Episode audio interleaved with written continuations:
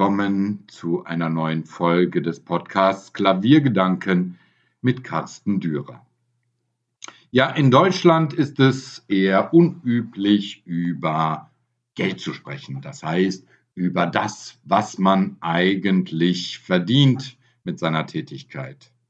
Und im Klavierbereich machen sich die meisten gar keine Gedanken darüber.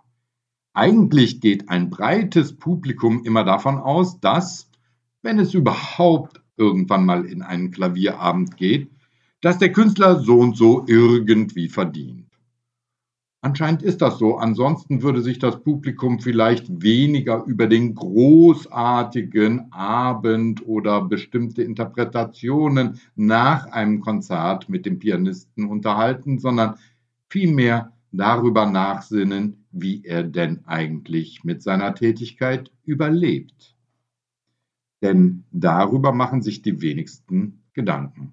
Wir sprechen hier nicht von den großen Konzerthäusern oder den Festivals, die entweder aus öffentlichen Geldern oder Sponsoren ihr Geld einnehmen und entsprechend hohe Honorare zahlen können.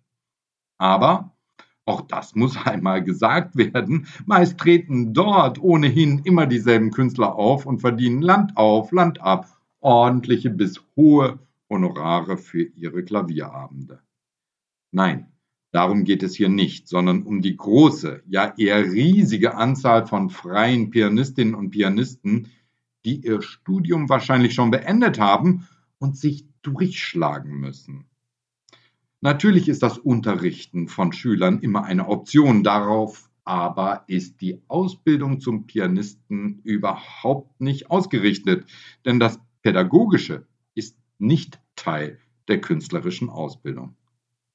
Zudem ist die gehobene musikalische Ausbildung von Pianisten nach einem Bachelor- und Masterstudium nicht bekannt. Dabei sind nur wenige dazu in ganz Deutschland auserkoren, den Studienzweig des sogenannten Konzertexamens anzutreten. Wenn Sie dieses Postgraduate-Studium dann einmal abgeschlossen haben, sind sie eigentlich erst so etwas wie Konzertpianisten. Doch die allgemeine Anerkennung dieses Studiengangs ist noch überhaupt nicht in das Verständnis der Allgemeinheit, also auch nicht des Publikums, eingegangen. Dabei ist die Aufgabe dieses Studiengangs ebenso aufwendig und bemerkenswert, als würde man in einem anderen Fach, beispielsweise der philosophischen Fakultät, einen Doktortitel erwerben. Für die breite Masse bedeutet Konzertpianist als Begriff aber eigentlich nicht an, nichts anderes, als dass ein Pianist Konzerte gibt. Was muss also passieren? Nun, zum einen müssen die Ausbildungsinstitute, wenn sie schon solch ein Studium anbieten, stärker auf die Bedeutung dieses Studienabschlusses hinweisen, ihn in der Allgemeinheit verankern. Doch da ist Stille im Walde. Doch zurück zu dem eigentlichen Thema, dem Verdienst von Pianisten, die ein Studium hinter sich und vielleicht sogar ein Konzertabend, äh, Konzertexamen in der Tasche haben. Was passiert, wenn ein normaler Student nach dem Studium plötzlich in die Selbstständigkeit entlassen wird? Erst einmal nichts.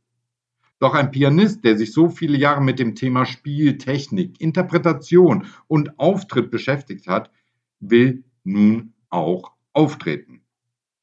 Doch das wird schamlos ausgenutzt von Veranstaltern. Wenn der Pianist noch keinen Namen hat, also nicht in den Medien vorkommt oder irgendeine Art von Bekanntheitsgrad erreicht hat.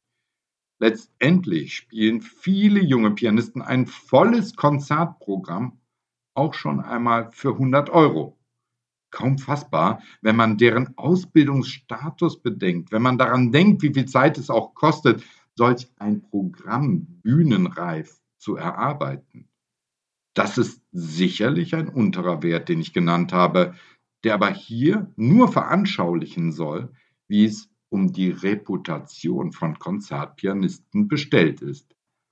Wenn man die mittlere Gage eines sogenannten renommierten Künstlers und ich spreche hier nicht von den sogenannten Stars der Szene, betrachtet, fällt dies nochmals mehr auf. Wenn also ein sogenannter renommierter Künstler, meistens schon in einem mittleren bis fortgeschrittenen Alter, für ein Konzert um die 2000 Euro erhält, denken viele, naja, wenn der nun insgesamt anderthalb Stunden spielt, ist das viel Geld. Vergessen wird dabei, dass solche Konzerte in der Regel selten sind, also vielleicht bei einem dieser renommierten Künstler zweimal im Monat vorkommen und das ist schon das obere Limit. Aber man vergisst dabei auch zu gerne, dass er davon alles bestreiten muss. Steuern, Krankenversicherung, soziale Absicherung und so weiter.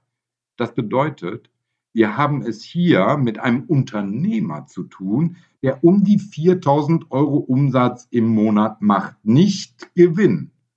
Vergessen werden dabei auch die vielen Arbeitsstunden, die es kostet, um ein Konzertprogramm zu erarbeiten, wie ich schon erwähnt habe.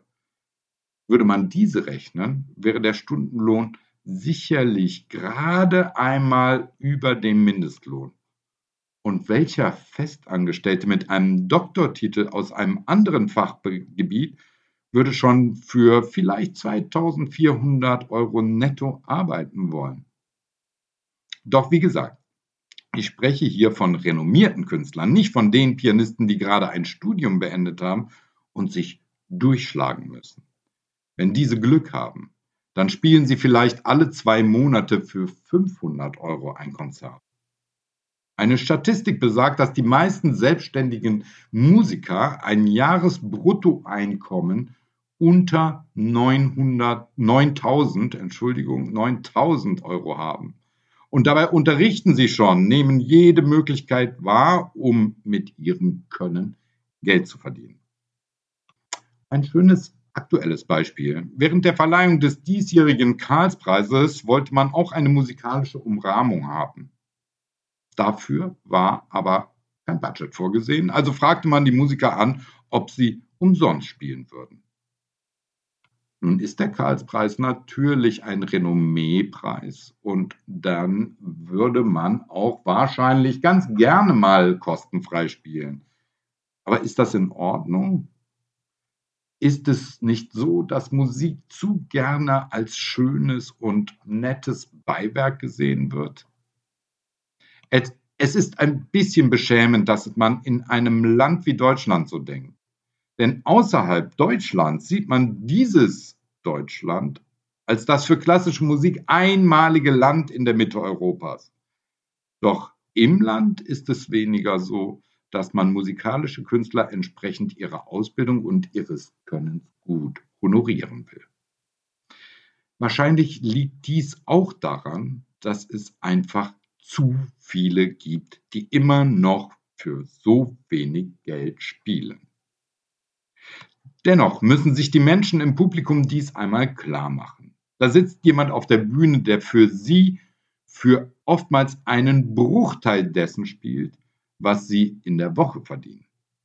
Und der auf der Bühne spielt mit Herzblut, um sein Publikum emotional mit auf eine Reise zu nehmen, sitzt da bildlich gesprochen nackt vor fremden Menschen, zeigt ihnen sein Innerstes, da er jede Nuance auszudrücken versucht, um die Zuhörer zu begeistern.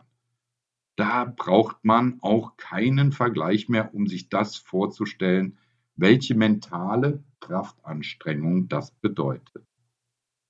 Es muss sich also etwas ändern in der Denkweise über Musiker. Man muss erkennen, dass sie wirklich, was sie wirklich leisten und was sie für unsere Gesellschaft und unser Kulturgut bedeuten. Die Musikhochschulen können nicht nur Künstler ausbilden und sie dann allein lassen. Eine konstitutive Maßnahme ist notwendig, um der Gesellschaft vor Augen zu führen, was die Ausbildung an einer Institution bedeutet, die von öffentlicher Hand getragen wird.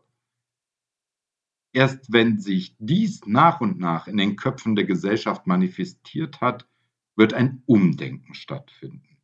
Und damit sicherlich auch eine selbstverständlichere monetäre Anerkennung. Es muss sich ändern, dass Musik, nur da es so viele Musiker gibt, immer nur ein Beiwerk zu etwas ist.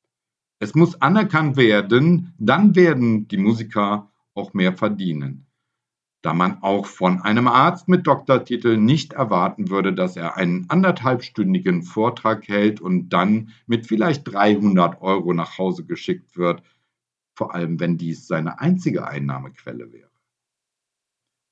Letztendlich hinken alle Vergleiche. Auch das muss einmal klar sein.